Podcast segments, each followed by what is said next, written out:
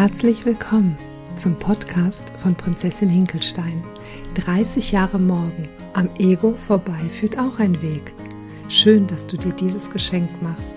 Ein Geschenk aus ganz tiefem Herzen für dich und deinen Weg. Eine Inspiration, eine Idee. Ich weiß, wovon ich rede, wenn es um das Erkennen und Ändern von ganz tiefen Prozessen geht. Früh essgestört und den Stempel adipös auf der Stirn. Immer auf der Suche nach dem Glück habe ich mich unbewusst im Mangel gehalten. Aus ganz eigener Kraft bin ich da raus und habe erkannt, dass schon immer alles da war. Ich habe mich als die dicke Tagesmutter mit Migrationshintergrund und dem so unglaublich großen Herzen gesehen, die sich immer hinter ihren schlanken, erfolgreichen Freundinnen anstellte wo sie doch eigentlich die schöne Prinzessin war. Mit einem Hinkelstein eben. Hör dir die Geschichten an und lausche den Geschenken, die sich darin verbergen. Kennst du das? Du schaust in den Spiegel und fühlst dich zu dick, fühlst dich nicht wohl in deiner Haut, magst du gar nicht weitermachen? Ändern kannst du aber auch nichts. Warum eigentlich nicht? Liegt es nicht genau in deiner Hand, das Leben zu führen, das du dir wünschst? Das hört man doch an jeder Ecke. Kreiere dir dein Leben, wie du es haben möchtest. Du hast es in der Hand. Du bestimmst, wo es in deinem Leben lang geht. Im heutigen Podcast erfährst du, was mein erster Step war, um den Grundstein für genau diese Entwicklung zu legen, wie wichtig es für mich war, wahrzunehmen, was das Ego damit zu tun hat. Ja, super, habe ich gedacht, ich kreiere mir mein Leben. Okay, ich habe 125 Kilo auf den Hüften, kriege es nicht auf die Kette abzunehmen und fühle mich wie eine Versagerin auf ganzer Linie. Ist ja nicht so, dass es nur die Kilos sind, die mich nerven. Eigentlich sind es noch so viele andere Dinge. Die Schuld sind natürlich die Kilos. Wenn ich erstmal abgenommen habe, dann. Wenn ich erstmal schlank bin, dann. Kennst du das? Oh mein Gott, es ist ein Verschieben des Themas, weil wir ja damit auch das Hingucken verschieben, das Hingucken auf das vermeintliche Problem. Wisst ihr, was ich mir immer gewünscht habe? Ich habe mir gewünscht, dass es einfach geht, dass es auf einmal in meinem Kopf Klick macht und ich dann weiß, wie es geht und es eben einfach geht. Also das mit dem Abnehmen. Und dann bin ich ja sowieso glücklich, weil wenn ich erstmal abgenommen habe, dann. So ganz einfach, ohne Anstrengung eben. Ich habe auch manchmal gedacht, es wäre wunderbar, wenn es so Kalorienneutralisationstropfen gäbe, die man einfach über das Essen drüber träufelt und dann wird man einfach nicht mehr dick, weil das Essen, das ist mir schon sehr wichtig, das wusste ich ja. Wisst ihr, was ich damals noch nicht wusste? Das alles hat mir mein Ego eingeredet. Mein Ego möchte mich unbedingt da halten, wo ich bin. Und das macht aus seiner Sicht auch echt Sinn. Mein Ego möchte mich in der Komfortzone halten. Also eigentlich. Ich möchte euch erzählen, wie ich mein Ego kennengelernt habe. Also die eine Stimme in mir, die laute und aufdringliche Stimme in mir. Sie war ja schon immer da, aber ich habe sie nie wahrgenommen. Ich war in Kroatien, an dem Ort, den ich so sehr liebe. Meine Eltern haben dort ein kleines Haus direkt am Meer mit einer wunderschönen Aussicht. Dort ganz vorne am Hang kann man wunderbar sitzen und auf das Wasser gucken. Ich habe wie jedes Jahr auf das Wasser geguckt und mir vorgestellt, wie schön es sein wird, wenn ich erst einmal schlank bin und in einem Sommerkleid ohne wundgelaufene Oberschenkel durch die Gassen von Sada flaniere. Ja, wenn, dann. Und diesen Wunsch, den hatte ich ja schon viele, viele Jahre. Also es ist nicht so, dass ich in diesem Jahr das erste Mal da gesessen hätte. Nein, etliche sind da schon vergangen. Was ist mit der Zwischenzeit? Das Warten auf dann nimmt einen den Fokus auf das Jetzt. Macht euch das bitte einmal bewusst. Lasst diesen Satz mal auf dich wirken. Was macht er mit dir? Das Warten auf dann nimmt einen den Fokus auf das Jetzt. Weil im Grunde genommen war ich in dem Moment damit beschäftigt, mir vorzustellen, wie schön es einmal sein wird. Wie schön es aber in diesem Moment war. Da hatte ich ja gar keinen Raum, das überhaupt wahrzunehmen. Wenn ihr wartet, ist der Moment vorbei. vorbei, ohne ihn in vollen Zügen genossen zu haben. Einfach vorbei. Ich habe auch die Zeit im Sommer in Kroatien genossen, jedoch immer mit einer Sehnsucht nach. Ja, wonach denn eigentlich? Festgemacht habe ich das am schlanken Körper. Heute weiß ich, dass es nicht mein schlanker Körper war, der meinen Blick brauchte. Die ganze Claudia brauchte den Blick. Meine Verletzungen, meine inneren Verletzungen brauchten den Blick. Oh, da gehen wir im nächsten Podcast noch so tief ein. Ach, ich freue mich drauf. Ich freue mich einfach total, dass du dabei bist und das dir gerade anhörst.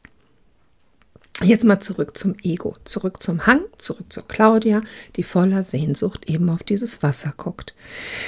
Also, ein guter Freund von mir war zu Besuch. Er hat sich unser kleines Holzboot mit dem 4,5 PS Motor ausgeliehen und wollte um die Insel Wir schippern. Und er hat mich gefragt, ob ich mitfahren möchte.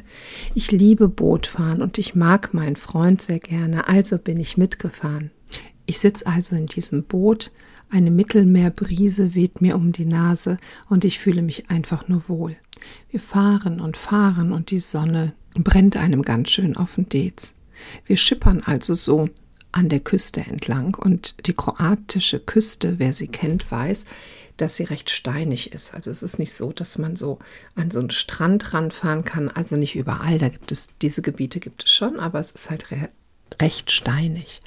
Und genau an dieser Insel war es auch sehr steinig und wir sind in einer Bucht angelegt, wo es sehr tief war und man hatte keine Möglichkeit aus diesem Boot irgendwie auf einen Steg oder auf irgendwas Festes zu gehen. Und mein Freund, der sprang sofort ins Wasser, ein Köpper in dieses schöne, schöne Meer hinein, in das kühle Nass hinein. Und dann sagt er zu mir, komm Claudia, spring doch auch ins Wasser. Es ist so, so schön und es ist doch so wahnsinnig warm auf dem Boot. Und dann kam in mir das erste Mal diese Stimme, die ich so ganz bewusst gehört habe, die dann sagte, tu das lieber nicht, du kommst nämlich nie wieder in dieses Boot hinein. Und wo ich dann dachte, mein Gott, spricht hier jemand mit mir?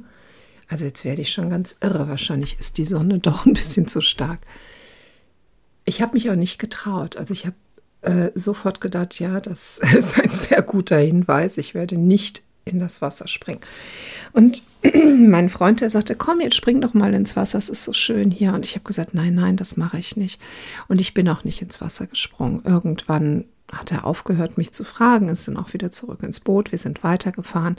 Und als wir wieder zurückgekommen sind, so ein paar Meter bevor wir bei uns wieder in der Bucht angelegt haben, dann habe ich meinen Freund gebeten, den Motor kurz auszumachen und bin dann ins Wasser gesprungen. Und dann hörte ich wieder die Stimme, die sagte, ja, von hier aus kannst du auch gut zum Strand schwimmen. Da wirst du nicht wie so ein fettes Walross ähm, über, also versuchen, wieder in dieses Boot hineinzukommen. Und mir ging es nicht gut. Mir ging es echt nicht gut damit, weil ich mir gedacht habe, mein Gott, echt, was schränke ich mich eigentlich selber ein? Ich bin tatsächlich nicht ins Wasser gesprungen, weil ich Angst hatte, nicht wieder in dieses Boot zurückzukommen. Ich bin zum Strand geschwommen, bin hochgegangen und immer weiter hörte ich diese Stimme, die sagte, ja, ist doch schon okay und jetzt bist du ja da und jetzt mach dir erstmal einen Kaffee und jetzt ruh dich mal aus und ich bin dann in die Küche gegangen und meine Mutter, die hatte gerade Palatschinken gemacht und eigentlich ohne es zu merken, habe ich mir erstmal ein paar Palatschinken genommen, während ich den Kaffee machte. Dann habe ich mir einen Kaffee gemacht, habe mir noch ein paar Palatschinken genommen und habe mich nach vorne an den Hang gesetzt in die Hängematte und habe wieder aufs Meer hinausgeguckt und habe mir gedacht, mein Gott, wenn ich doch nur schlank wäre dann wäre ich auch in das Boot wieder zurückgekommen und das Leben wäre doch einfach viel, viel schöner. Ja, ja, wenn, wenn, wenn, wenn, wenn, wenn.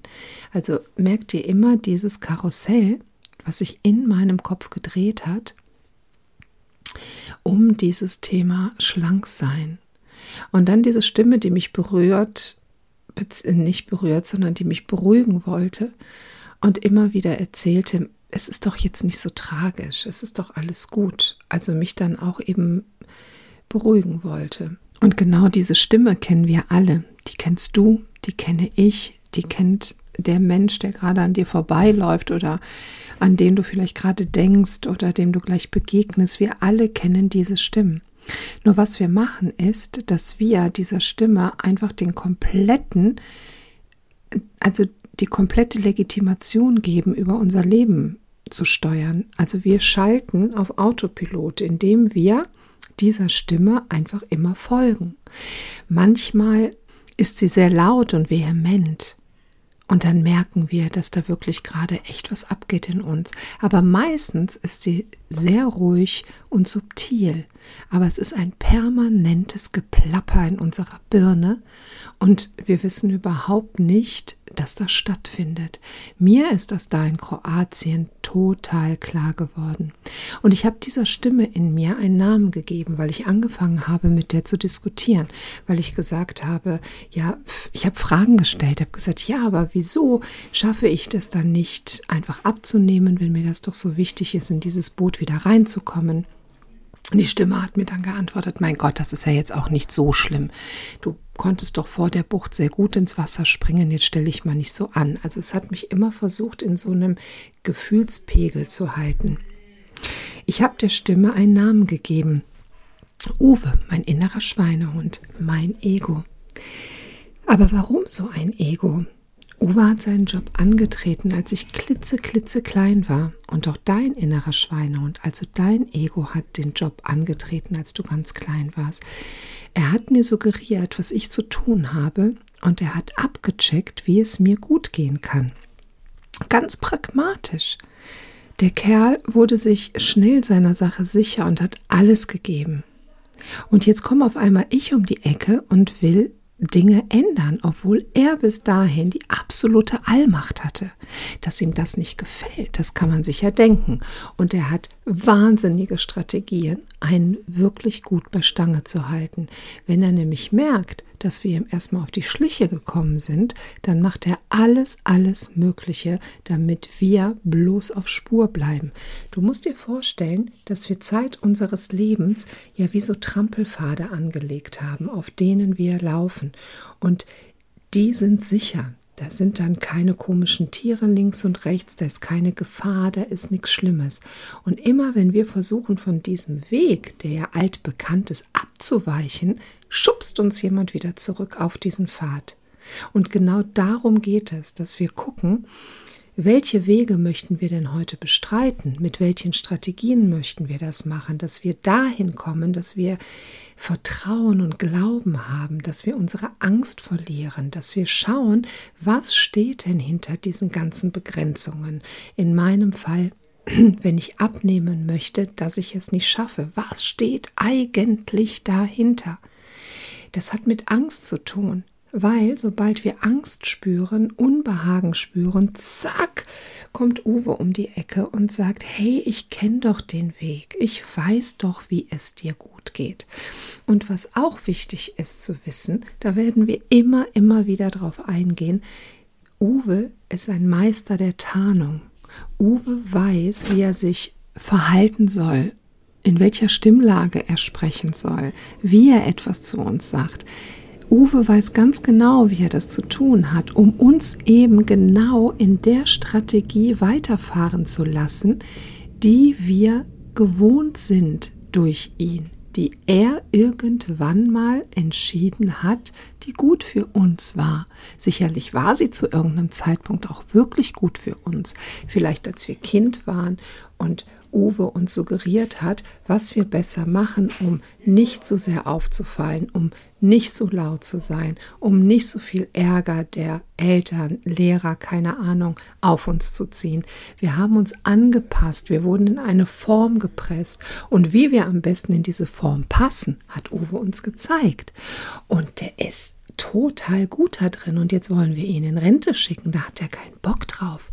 Ja, jetzt hat die kleine Claudia das verinnerlicht, oder besser gesagt, die große Claudia heute hat das verinnerlicht und möchte jetzt auf einmal alles ändern. Nicht mit Uwe. Das durfte ich von da an immer wieder spüren und auch heute noch. Der geht nicht einfach so weg, nur weil man ihm nun auf die Schliche gekommen ist. Nein, nein, er ist ziemlich schlau, der Kerl. Also bei mir ist es ein Kerl, bei dir kann es eine Frau, ein Tier, whatever sein.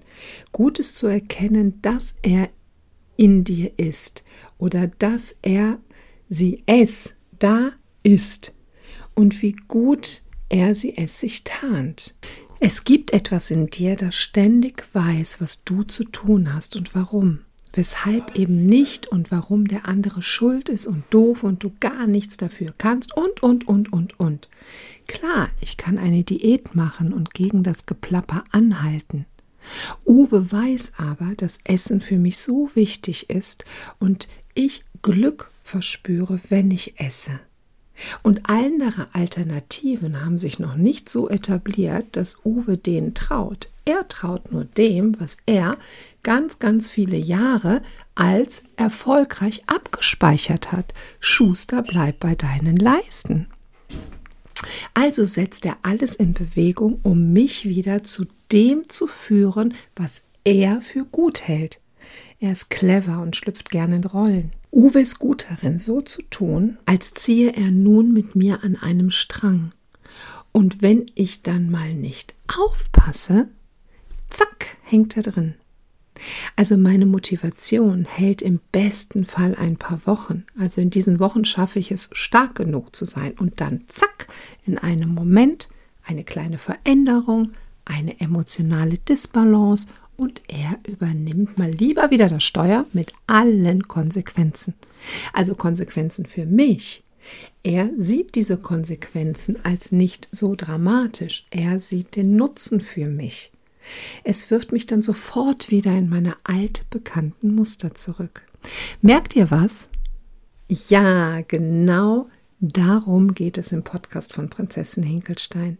Das Steuer des eigenen Lebensschiffes wieder in die Hand zu nehmen, sich da vorne hinzustellen und zu wissen, wo man lang segeln möchte. Da bekommt man Informationen von der Brücke und von dem, der sich alles Mögliche anschaut und genau die Experten, die wissen, wo es irgendwo lang geht.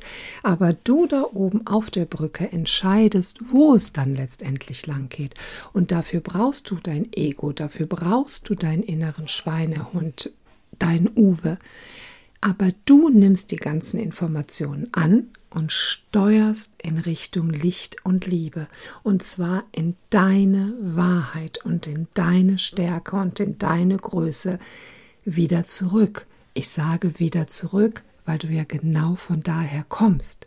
Nur alles überspielt wurde mit der Zeit und du jetzt das alles wieder abtragen kannst. Du kennst das doch sicher, wenn du in den Keller gehst oder auf den Dachboden oder in ein Zimmer, wo so viele Sachen drinstehen, die du absolut nicht mehr brauchst. Etwas, was echt entrümpelt werden muss. Dann steht man vor diesem Raum und denkt sich, oh mein Gott, wie soll ich das schaffen?